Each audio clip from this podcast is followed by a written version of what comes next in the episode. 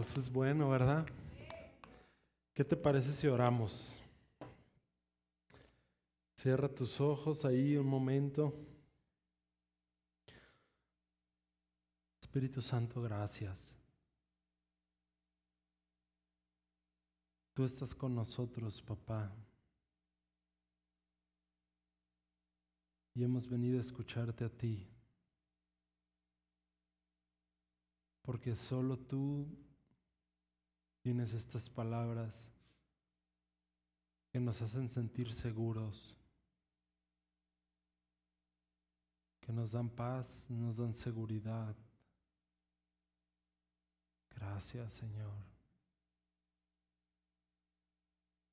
Gracias, Padre tan bueno,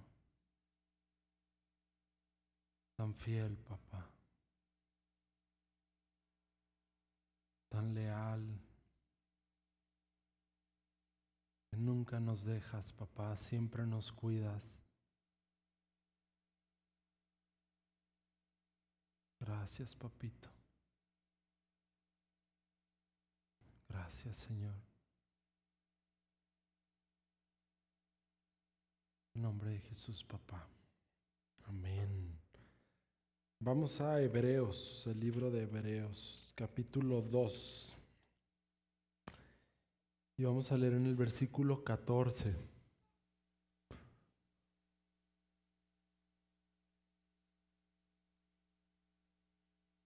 Esos bebés, ¿verdad?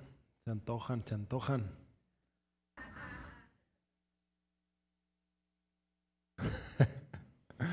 Unos tres, cuatro.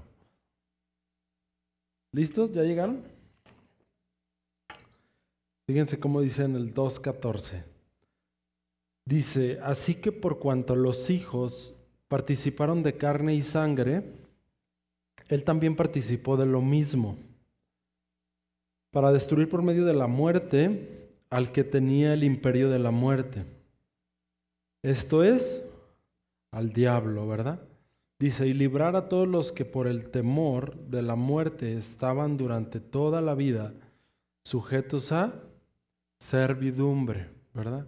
Algo que a mí me impresiona mucho es que Dios se haya hecho hombre, que el creador del universo, el que tiene todo el poder, el que, el que está en constante crecimiento todo el tiempo, se haya hecho hombre. Esto me impresiona mucho. Ahora, una muy buena pregunta sería, ¿por qué Dios descendió como hombre? Hay un misterio que dice que Jesús era 100% hombre, 100% Dios. Pero la pregunta es, ¿por qué Dios tuvo que descender como hombre? Dios no puede morir, ¿estás de acuerdo? Entonces, la paga del pecado, ¿qué es? Muerte. Entonces, para que Jesús pudiera pagar el precio que tú y yo debíamos, tuvo que haber una muerte. Entonces, si Jesús hubiera descendido como Dios únicamente, no hubiera podido pagar el precio. Por eso desciende como hombre y muere en la cruz. Ahora, lo interesante es que no solamente muere en la cruz, lo interesante es que resucita. Ahora, te quiero hacer esta pregunta. ¿Dios creó la muerte? Levanten la mano los que creen que sí. Los que creen que no. ¿Los demás están dormidos o qué? Los que creen que sí, levanten la mano. No es examen nomás. Si crees que Dios creó la muerte, levanta tu mano. Si crees que no creó la muerte Dios, levanta tu mano. Ok. Colosenses dice esto, ¿verdad? Todo fue creado por medio de Él y para Él. ¿El ¿Dios creó la muerte? Sí. ¿Verdad? Dios creó la muerte. Pero ¿cuál era el propósito de la muerte? El propósito de la muerte era que pudieras usarla a tu favor. Que pudiéramos matar las enfermedades que hay en nuestro cuerpo que pudiera matar toda la circunstancia que se está levantando en contra de mi matrimonio, que pudiera matar todas las circunstancias que se están levantando en contra de mi negocio, que pudiera matar todo lo que se está levantando en mi contra. Esto era el propósito de la muerte, ¿verdad? Pero en Adán, tú puedes leer Génesis, ¿verdad? Adán entrega este dominio a Satanás y ahora quien, quien usaba la muerte no éramos nosotros, ¿Quién era? Satanás. Por eso es que Satanás mataba a las familias, mataba a los matrimonios, mataba el futuro, mataba a los bebés, porque Satanás tenía el poder de la muerte, pero hoy no lo tiene él. Hoy Jesús nos lo entregó a nosotros. Qué bueno es Dios, ¿verdad? Ahora, vamos a leer el libro de Ezequiel.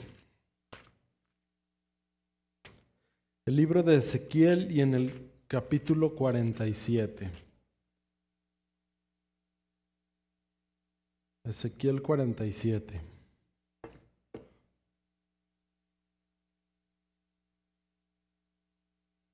Y vamos a leer en el versículo 1. Ezequiel 47, 1.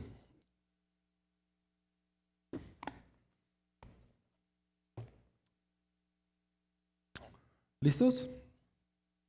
Yo les sugiero que se traigan su Biblia, ¿verdad? Porque si traen el celular, luego llega un mensaje. Voy a hacer un paréntesis. Si te llega un mensaje de mi Facebook, no soy yo. Me lo hackearon. De veras, me lo hackearon. Entonces, si te llega un mensaje, solo repórtalo. ¿Sale? 47.1. Me hizo volver luego de la entrada de la casa y he aquí aguas que salían de debajo del umbral de la casa hacia el oriente, porque la fachada de la casa estaba hacia el oriente. Y las aguas descendían de debajo hacia el lado derecho de la casa al sur del altar. Dice, y me sacó por el camino de la puerta del norte y me hizo dar la vuelta por el camino exterior fuera de la puerta al camino de la que mira el oriente y vi que las aguas salían del lado derecho. Y salió el varón hacia el oriente llevando un cordel en su mano y midió mil codos y me hizo pasar por las aguas hasta los tobillos. Midió otros mil y me hizo pasar por las aguas hasta las rodillas. Midió luego otros mil y me hizo pasar por las aguas hasta los lomos.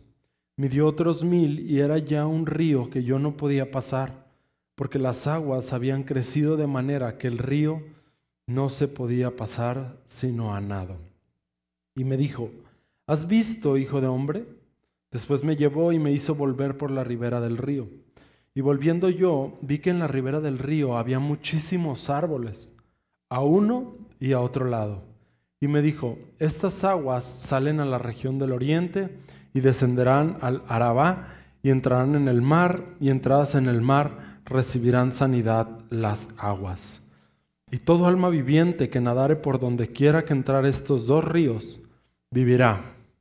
Y habrá muchísimos peces por haber entrado allá, por haber entrado allá estas aguas, y recibirán sanidad y vivirán todo lo que entrare en este río. Bríncate al 12, dice, y junto al río, en la ribera, a uno y a otro lado, crecerán toda clase de árboles frutales sus hojas nunca caerán, ni faltará su fruto. A su tiempo madurará, porque sus aguas salen del santuario, y su fruto será para comer, y su hoja para medicina.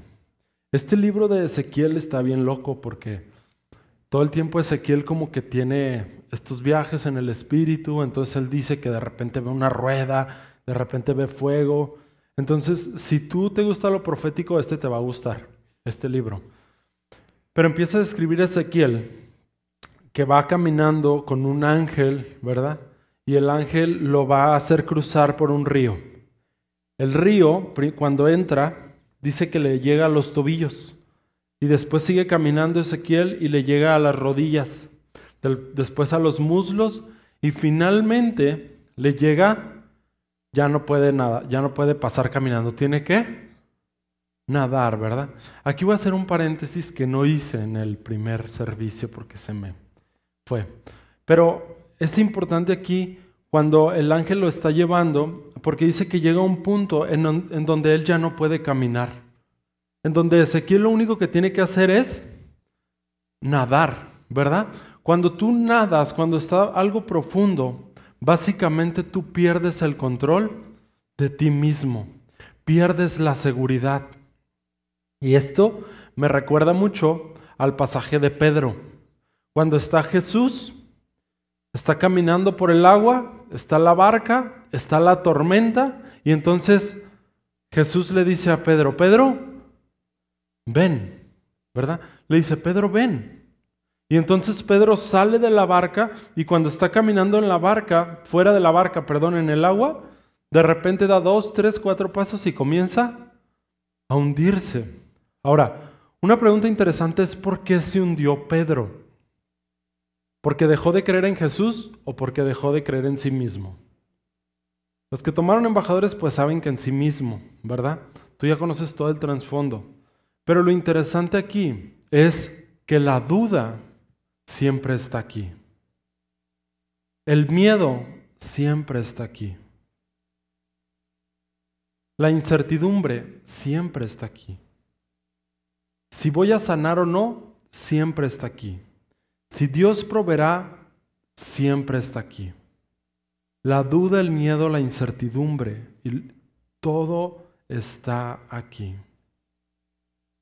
Entonces creo yo que cuando el ángel jala a Ezequiel al río donde pierde la seguridad, el ángel lo estaba metiendo a este río para que de ahora en adelante comenzara a soltar.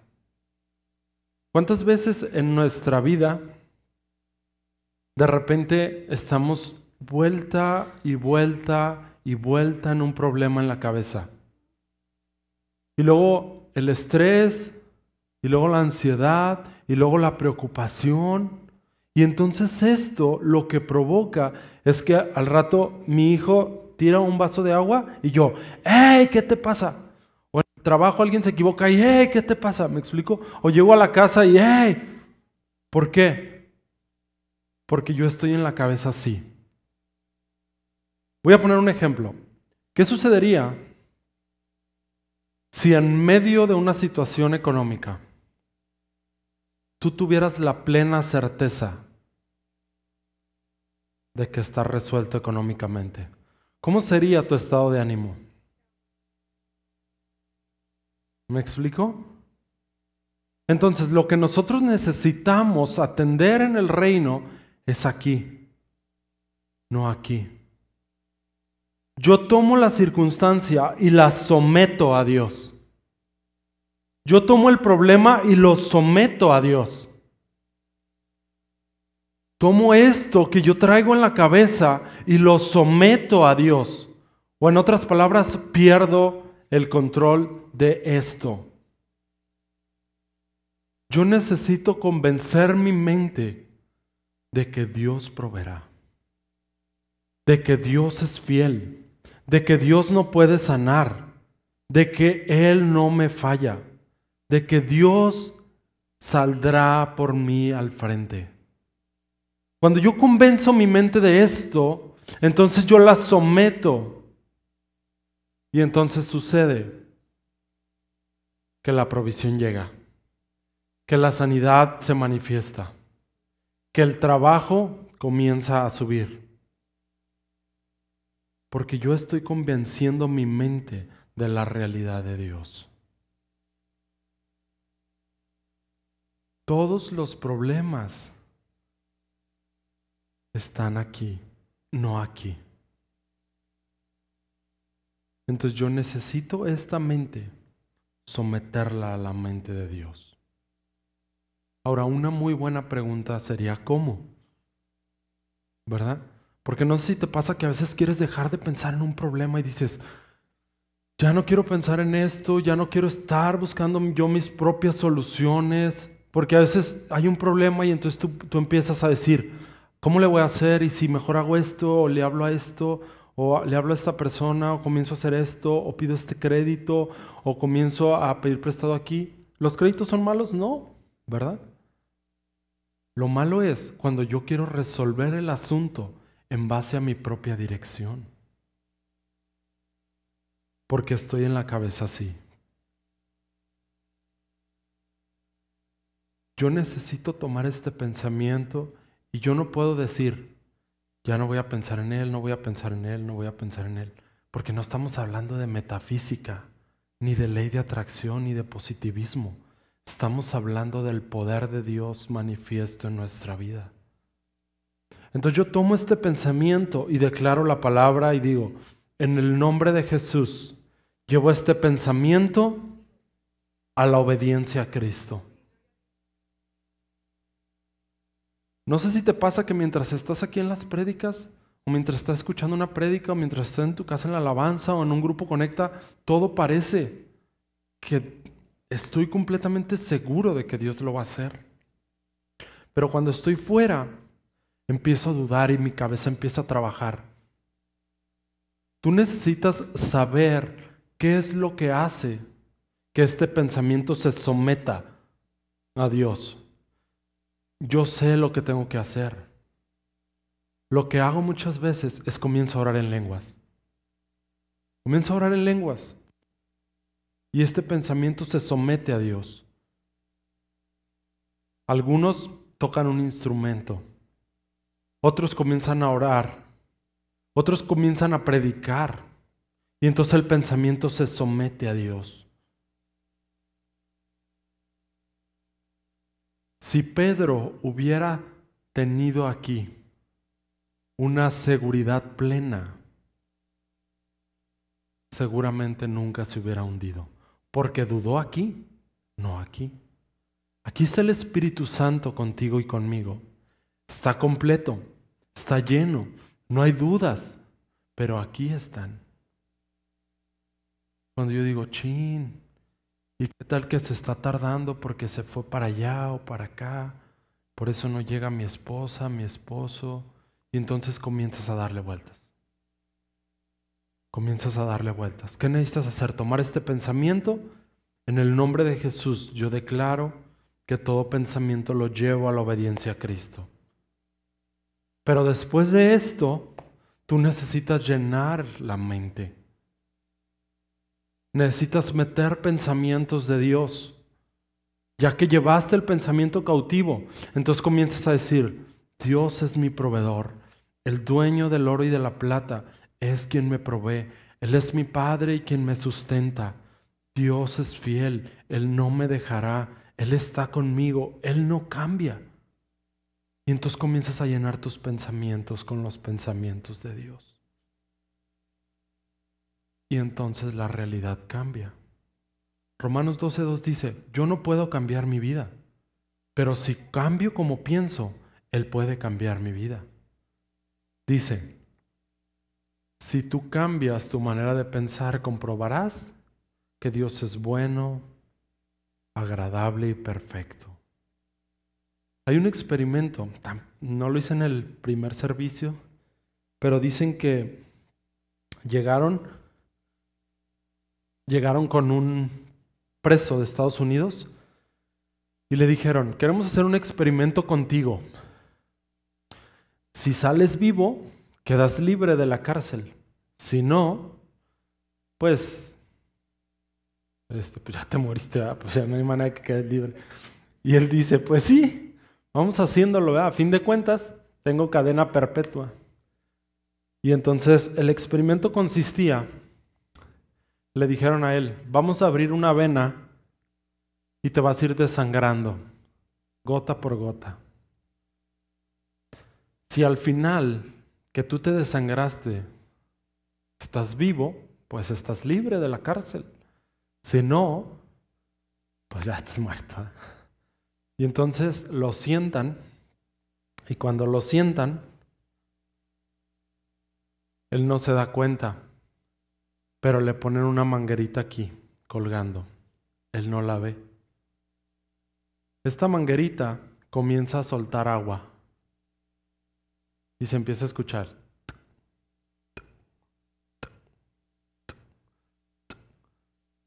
Mientras iba pasando el tiempo, se va escuchando más lento.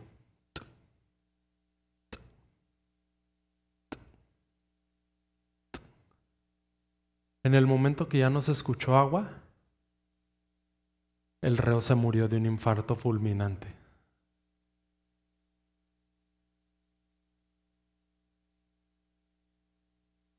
La mente le dijo que se estaba desangrando. ¿Cuántas veces sucede esto en nuestra vida? La realidad nos está engañando que Dios no proveerá,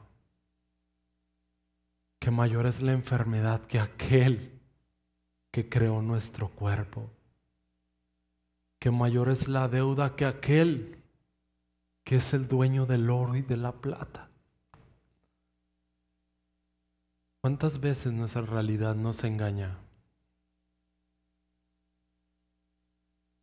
Es interesante porque la Biblia describe que no andamos por vista, sino por fe. ¿Fe qué es? Una certeza, dice Hebreos 11.1, una certeza de algo que ya sucedió. Yo no voy a ser sanado. Yo ya fui sanado en la cruz de Jesús. Yo no voy a ser rico, yo ya fui enriquecido en la cruz de Jesús.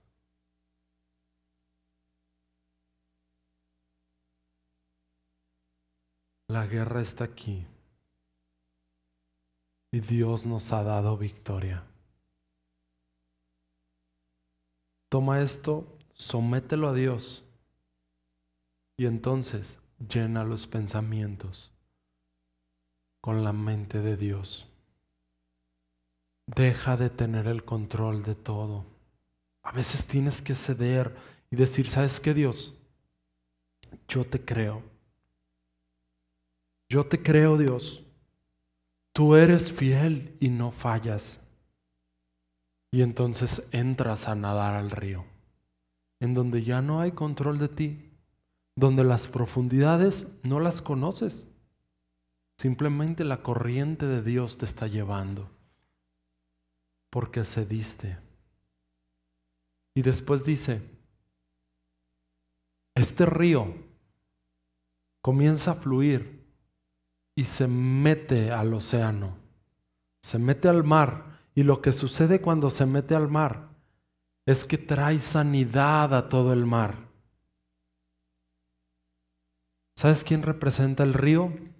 Tú y yo. ¿Sabes quién es la respuesta a la sociedad? El Dios que se metió dentro de nosotros. ¿Sabes quién va a erradicar la pobreza? Las empresas que Dios te va a entregar. ¿Sabes quién va a sanar las enfermedades que no se han podido sanar? Los milagros que fluirán a través de tus manos. ¿Sabes quién liberará a personas de drogas? Aquel que fue rescatado de drogas. ¿Sabes quién restaurará un matrimonio? Cuando tú vayas y toques la puerta de esa casa y le digas, quiero invitarte a un café y quiero platicarte de aquel que ha sido bueno con mi matrimonio, que nunca me ha dejado. Entonces entras al mar de propósito, entras al mar de, de la sociedad y traes sanidad, pero no solamente eso, después dice, crecerán a los, lagos, a los lados del río árboles frutales que traen hojas para sanidad a las naciones. La vida en Dios se trata de dar fruto. ¿En qué sentido?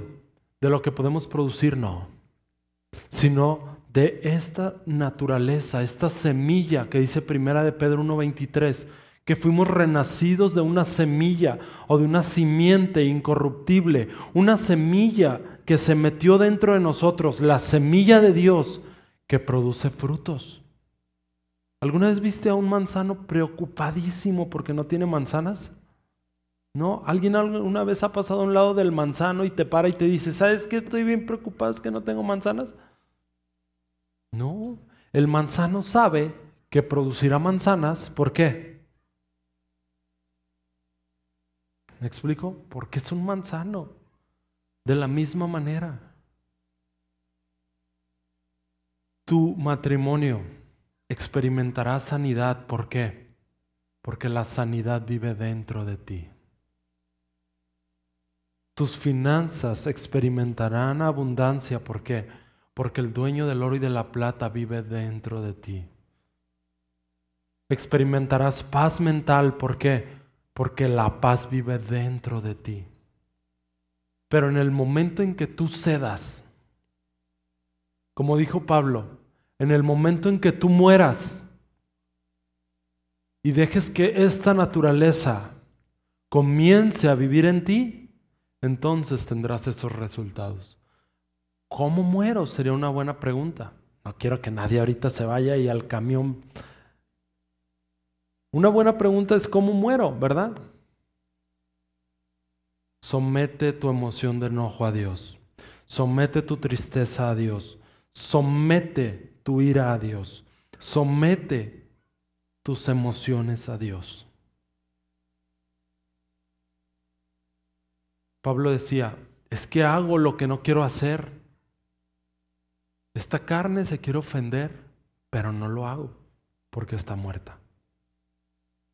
Y entonces los frutos de esta semilla que se metió dentro de nosotros comienzan a florecer.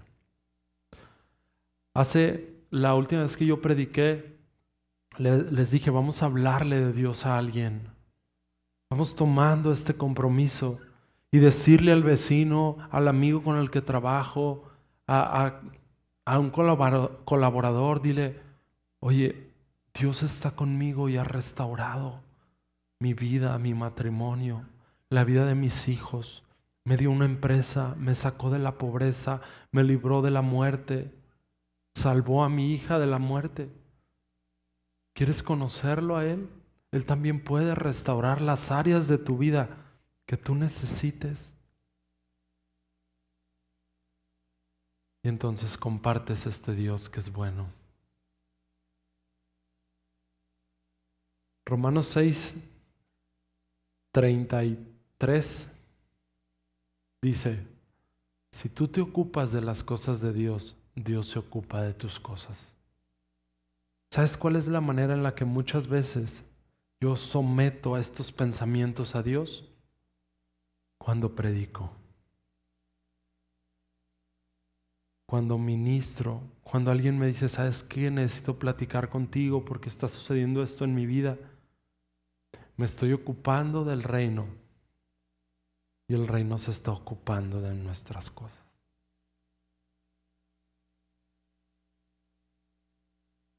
Vamos compartiendo a Jesús.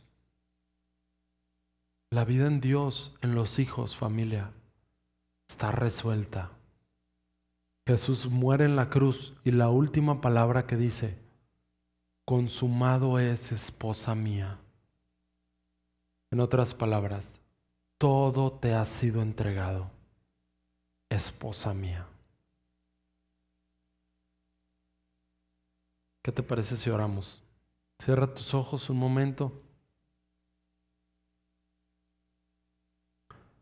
Papá, te damos gracias porque eres bueno, porque eres fiel, papá, porque nos amas tanto. Gracias Jesús porque moriste en esa cruz, pero no solamente moriste, también resucitaste y nos diste victoria. Nos entregaste el poder de la muerte para usarlo a nuestro favor. Pai, te damos gracias porque has vencido y nuestra vida refleja la victoria.